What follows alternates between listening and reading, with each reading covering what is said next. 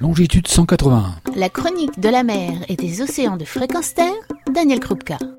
Bonjour, si comme moi vous aimez le vivant, l'océan, et n'aimez pas voir le milieu naturel pollué, vous aurez envie de combattre ces pollutions. Un beau matin, en consultant mon courrier électronique, je me trouve face à un titre de message me proposant ni plus ni moins que des projets pour sauver la mer. Projet ambitieux. Mais comment le faire? On me l'explique en arguant du retrait du plastique des océans par trois formules collecter des microplastiques avec des sous-marins dont l'objectif est de faire du transport de marchandises, nettoyer les océans avec le projet Ocean Cleanup qui aurait, dans sa dernière tentative, prélevé 9 tonnes en 3 mois dans le Pacifique, et enfin, dernier projet, nettoyer les rivières avec des barges flottantes. J'aime beaucoup l'enthousiasme, mais beaucoup moins la désinformation.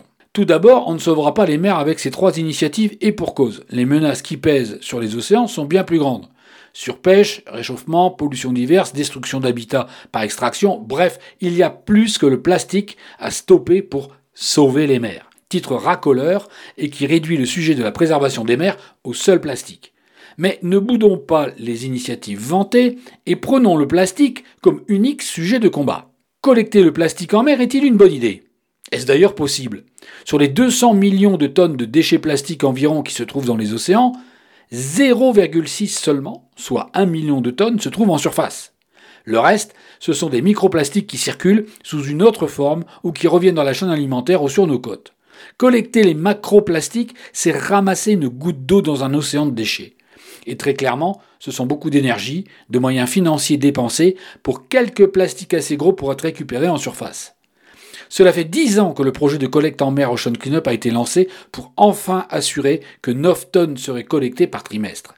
Je vous laisse calculer le nombre de vaisseaux et d'années nécessaires pour nettoyer le million de tonnes. Il faut ajouter qu'en voulant capter des plastiques de plus en plus petits, par des mailles de plus en plus fines par exemple, on collecte aussi le plancton, les micro-organismes vivants à la base de la chaîne alimentaire des océans. Bref, très chouette idée, mais effet anecdotique pour ramasser les macro-déchets.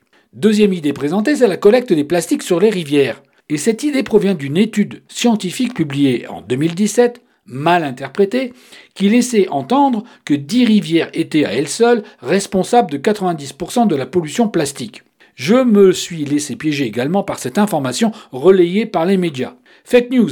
À l'origine du malentendu, le chiffre de 90% ne concernait que la pollution totale des rivières et non de l'océan. Ça change clairement la donne car ces dix rivières ne représentaient qu'environ 1 million de tonnes par an, c'est-à-dire environ 7% de la pollution annuelle des océans. Après révision, pour viser le chiffre de 90%, il faudrait non plus contrôler seulement 10 rivières, mais 1000. Le problème est donc bien plus étendu géographiquement, et il faut donc que la lutte anti-pollution plastique soit active partout dans le monde, et coordonnée. Pas impossible, mais complexe. Dernière idée pour sauver la mer, utiliser des sous-marins porteurs de fret pour dépolluer l'océan de ces microplastiques dans la colonne d'eau, toujours en filtrant, ce qui est aussi préjudiciable aux micro-organismes marins. Et pour réaliser la dépollution, ben, il suffit d'avoir une circulation intense, très intense même, de sous-marins, donc les faire circuler. Et les faire circuler pour des raisons mercantiles, car il est prévu qu'ils transporteront du fret des containers qui achemineront nos consommations de produits divers d'un continent à l'autre. Pour réaliser donc un accessoire, on devra réaliser le principal, consommer à outrance. Alors stop N'en jetons plus s'il vous plaît. La seule manière de ne pas avoir de plastique dans nos assiettes, nos océans et nos corps, c'est tout simplement d'arrêter d'en produire. Retirez tous, et j'insiste, tous les emballages à usage unique. C'est près de 80% du problème d'introduction des plastiques dans notre environnement qui disparaît. Pour ce qui a déjà été rejeté, ce seront des siècles qu'il nous faudra attendre pour espérer une dépollution significative naturelle qui ne produit pas elle-même des déchets autres. Et pour stopper les plastiques à usage unique, eh bien il suffit de le décréter ou d'arrêter de l'utiliser. L'industrie de l'embouteillage ou de l'emballage s'adaptera. Mais qui, quel gouvernement osera ce premier pas décisif sans attendre une décision commune et consensuelle des nations à moyen ou long terme? Alors qui peut sauver les mers de cette pollution plastique?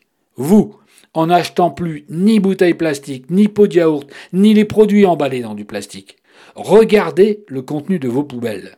C'est ici que commence l'océan. Retrouvez et podcastez cette chronique sur notre site fréquence